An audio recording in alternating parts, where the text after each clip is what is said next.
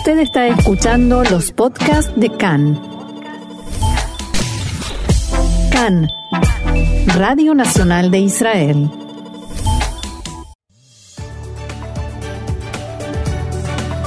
Los muertos por coronavirus en Israel ya suben a 60 con 9.006 contagiados y 153 pacientes en estado grave. El gobierno anuncia el cierre total de Israel antes de la festividad de Pesach, pero sin anunciar todavía las restricciones que se impondrán y que en teoría empezarán a las 4 de la tarde. Y la Knesset aprobó un paquete de 90 billones de shekel para asistir la crisis financiera provocada por el coronavirus.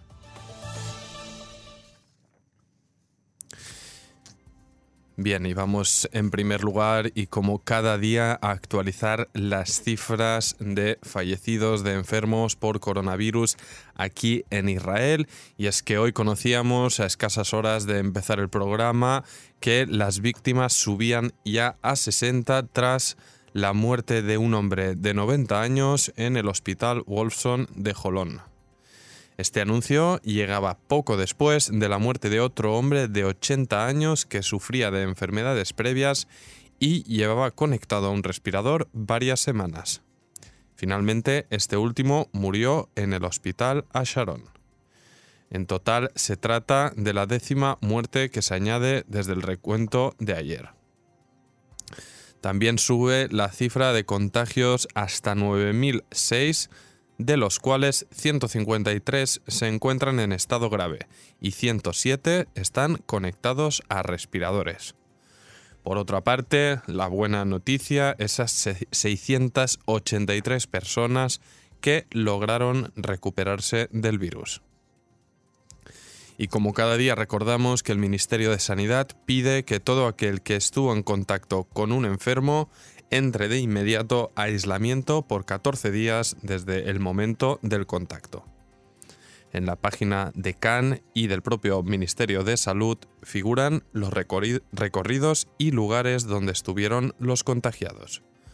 Todo aquel que estuvo en dichos lugares y horas debe reportarlo en la web del Ministerio de Sanidad o llamando al teléfono asterisco 5400.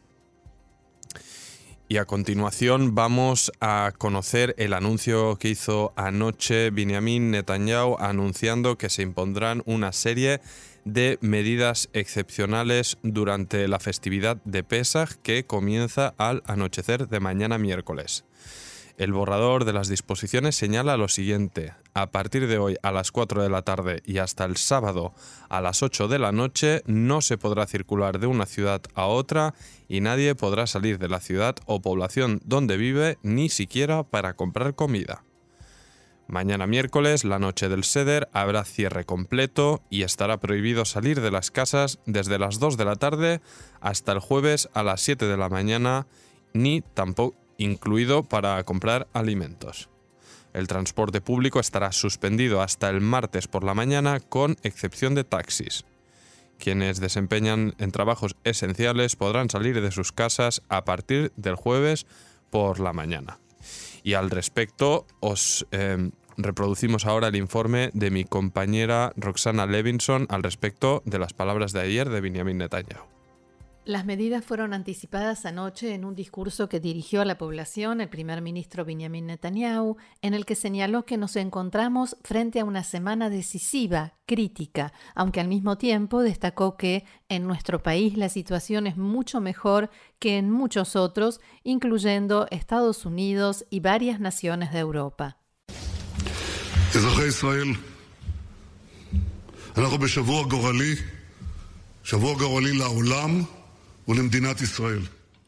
Ciudadanos de Israel, estamos en una semana definitoria, crítica, para el mundo y para el Estado de Israel. Es crítica porque en la lucha por frenar el virus, estos días determinarán el rumbo, avance o retroceso, y para mucha gente, vida o muerte. Netanyahu aseguró que, gracias a las acertadas y sistemáticas medidas que hemos tomado y seguimos estableciendo, hay una tendencia a la mejoría y al mismo tiempo advirtió que en este tema tan delicado no se puede optar por una, una, acción rápida y creer que todo se ha resuelto. Cuando se trata de la salud y la vida de los ciudadanos de Israel, dijo, no puede haber atajos, el camino es largo.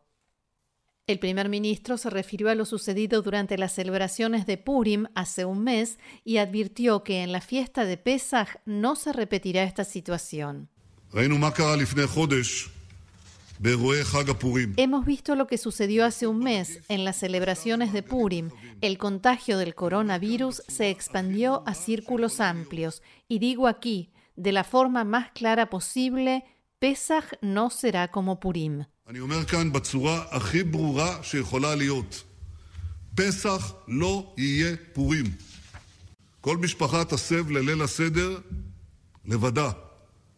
תחגגו רק עם המשפחה המצומצמת Cada familia hará el ceder de Pesach sola. Deberán celebrarlo solo con la parte de la familia que se encuentra ahora con ustedes en casa. En base a nuestra profunda responsabilidad por el bienestar público, esta noche decidiremos en el gobierno la imposición de un cierre general en todo el país. Después de detallar las características de este cierre, el primer ministro admitió que es algo muy difícil, pero aclaró que sencillamente no hay alternativa.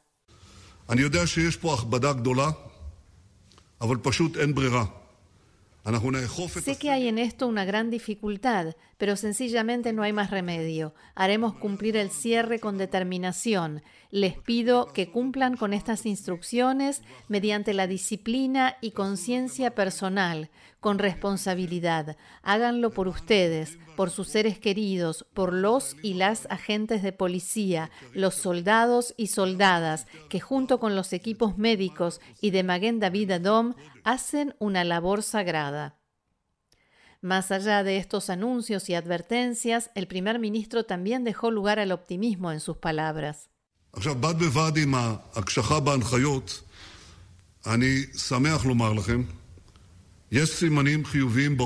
Junto con el agravamiento de las restricciones, me alegra decirles, hay señales positivas en el horizonte, pero al mismo tiempo les pido, no se confíen, no podemos permitirnos algo así. Estamos avanzando en los preparativos de planes de salida de la crisis. Esto sucederá únicamente después del final de Pesaj y la Mimuna, y las mismas normas se aplicarán respecto de las festividades de nuestros hermanos y conciudadanos no judíos.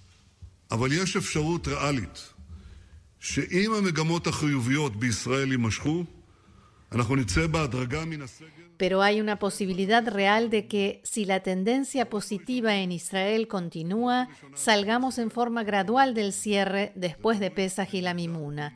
Primero y ante todo, ciudadanos israelíes, esto depende de ustedes, depende de la medida en que se cumplan las instrucciones, las difíciles restricciones que imponemos por el bien común. El primer ministro explicó también que la salida del cierre se llevará a cabo en forma gradual en base al criterio de vulnerabilidad, de pertenencia a sectores de la población de menor a mayor riesgo. Los que presentan menor riesgo serán los primeros en salir y los más vulnerables serán los últimos en salir del aislamiento y cierre. Netanyahu explicó que los exámenes de laboratorio son un elemento clave para poder determinar si se sale del cierre, cuándo y cómo.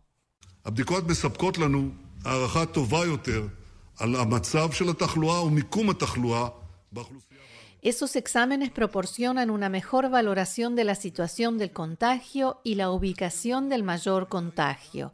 Esperamos poder llegar en los próximos días a 10.000 test. Fue muy difícil, hubo un descenso, porque de pronto faltan partes, elementos y descubres que el pedido de compra que habías hecho, hubo alguien que te lo quitó se lo llevó. Esto en referencia a los problemas que hubo y hay a nivel internacional para conseguir insumos médicos tan necesarios en estos tiempos.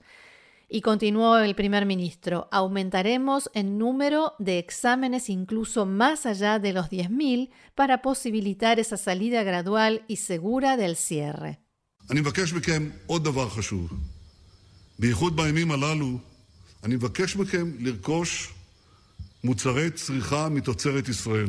Quiero pedirles otra cosa importante, especialmente en estos días. Les pido comprar artículos de producción nacional, productos israelíes, alimentos, medicamentos, productos agrícolas, ropa, todo de producción israelí. Tengo fe en que nuestra estrategia de salida de la crisis llevará a la recuperación de la economía israelí.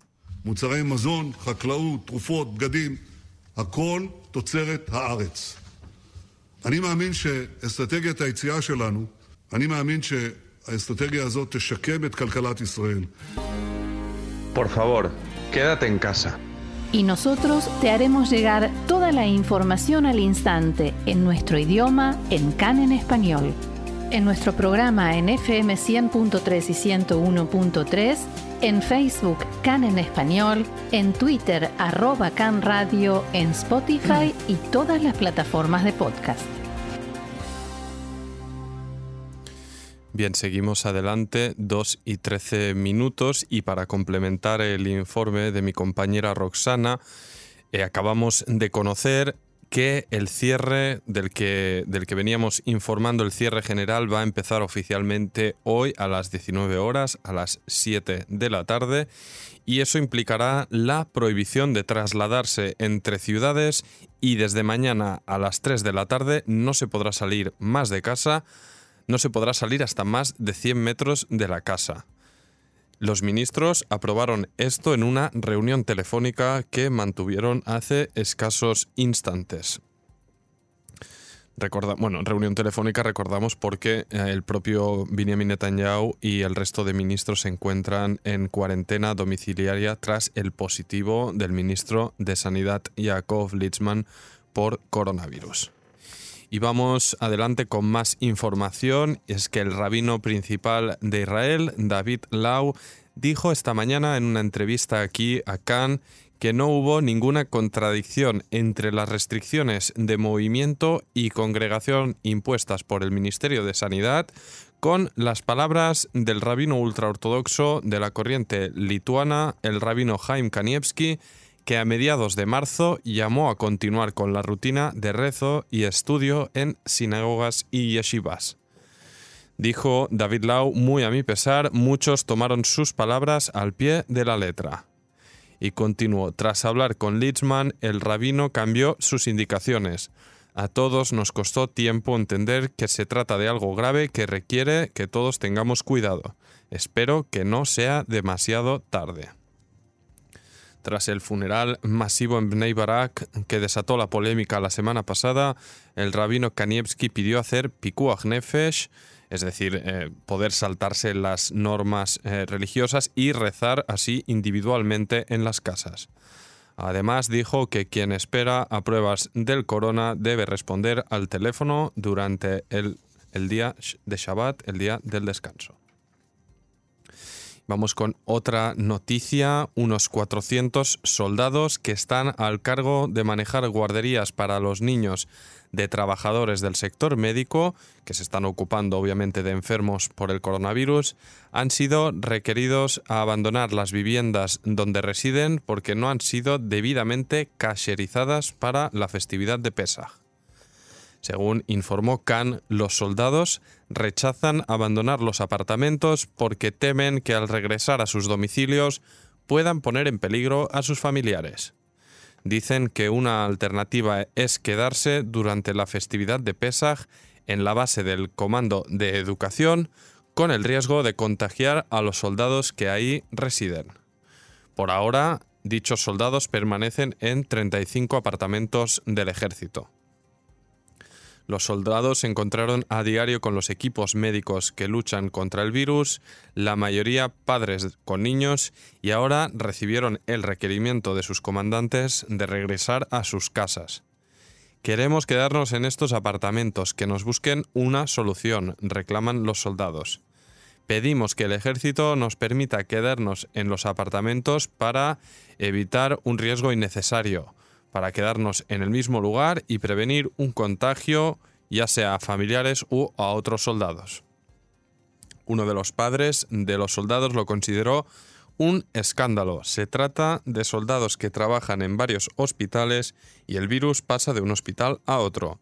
No pueden estar ni en bases ni en casas de sus padres, y todo ello porque el ejército no quiere afrontar el asunto de cacherizar las viviendas de los soldados. Desde Chal comentaron que estudiamos la opción de permitir que se queden en los apartamentos durante la festividad de Pesaj.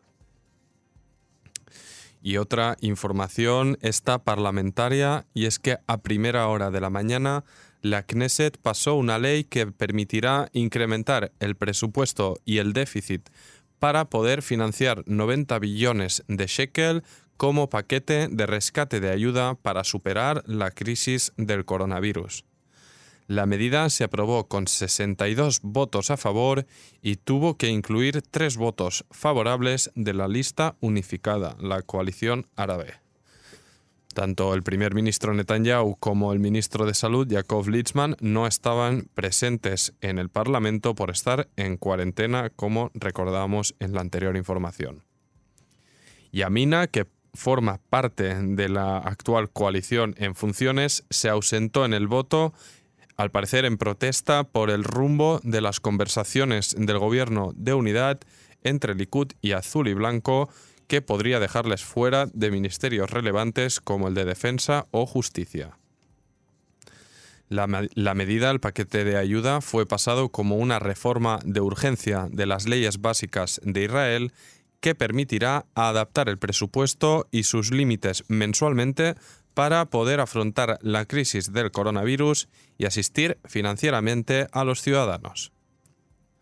Ahmad Tibin, de la lista unificada, dijo que ante la gran ausencia de parlamentarios, el Likud pidió ayuda a su formación y remarcó la ironía de que la formación de Netanyahu, que recurrentemente considera ilegítimo a su partido porque no son sionistas y porque acusan a varios de sus miembros de apoyar al terrorismo, ahora les pidiera ayuda para pasar la ley. Tras la votación, Tibi publicó una foto de él junto a sus dos compañeros que votaron a favor y dijo, se aprobaron 90 billones de shekel con 62 votos. Con 59 no se podría haber aprobado. Entre las medidas del paquete se aprobó la ayuda de 500 shekel por, por, cada niño de una familia, 950 shekel para las personas mayores y, otro, y mayores beneficios por desempleo. Además, se permitió expandir el límite de déficit hasta 40 billones de shekel.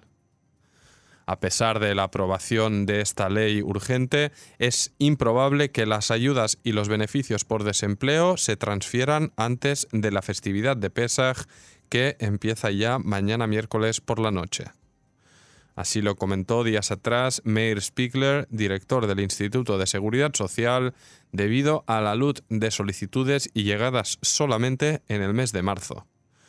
El propio Spiegler recordó que normalmente en un mes se transmitan se transmiten 17.000 eh, solicitudes por desempleo y solo en marzo se superaron los, las 800.000. Según datos de la Seguridad Social, ahora mismo hay 1.050.000 parados en Israel, una cifra nunca conocida en el país. Desde el inicio de marzo, en total ya 887.283 personas se han registrado como parados de los cuales un 89% fueron puestos en vacaciones sin pago por sus empleadores. Y vamos con una información eh, política antes de hacer una breve pausa musical. Y es que a pesar que parecía que el acuerdo por el gobierno de unidad estaba prácticamente cerrado, ayer por la noche Azul y Blanco informó que rompía las conversaciones con el Likud debido a la retirada en lo acordado respecto a los nombramientos judiciales. Dijeron en un comunicado desde Azul y Blanco que, tras lograr entendimientos en todos los aspectos, el Likud reabrió la discusión al respecto del Comité de Selección de Jueces. Por ello, se detuvieron las conversaciones. No permitiremos ningún cambio en la judicatura ni ningún daño a la democracia, dijo el partido de Gantz en un comunicado a la prensa. El anuncio llegó poco después de que ambos partidos lograron un acuerdo oral respecto a los asuntos más mm, polémicos, más conflictivos, que son la potencial anexión de partes de la margen occidental bajo el visto bueno del plan de paz de la Casa Blanca y la cuestión respecto al sistema judicial. Al parecer, Gantz cedía al respecto en sus posiciones sobre la anexión, mientras el Likud cedía al respecto de la asignación de jueces. Según el Canal 12, se preveía ya aprobar antes de este verano la anexión del 30% del territorio de la margen occidental, incluyendo los asentamientos y el Valle del Jordán. El conflicto en el terreno judicial ha sido el más difícil de resolver y lo que parece que ha encallado las conversaciones.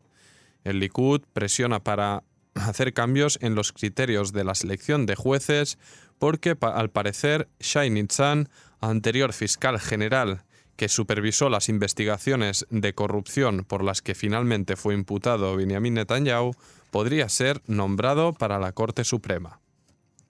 El Likud pidió derecho a veto en dicho comité de selección, pero aparentemente se retiró de la demanda. No obstante, a última hora la reavivó y provocó esta ruptura. En días anteriores también se publicó que el partido de Netanyahu habría aceptado a Avi Nissenkorn de Azul y Blanco como futuro ministro de Justicia.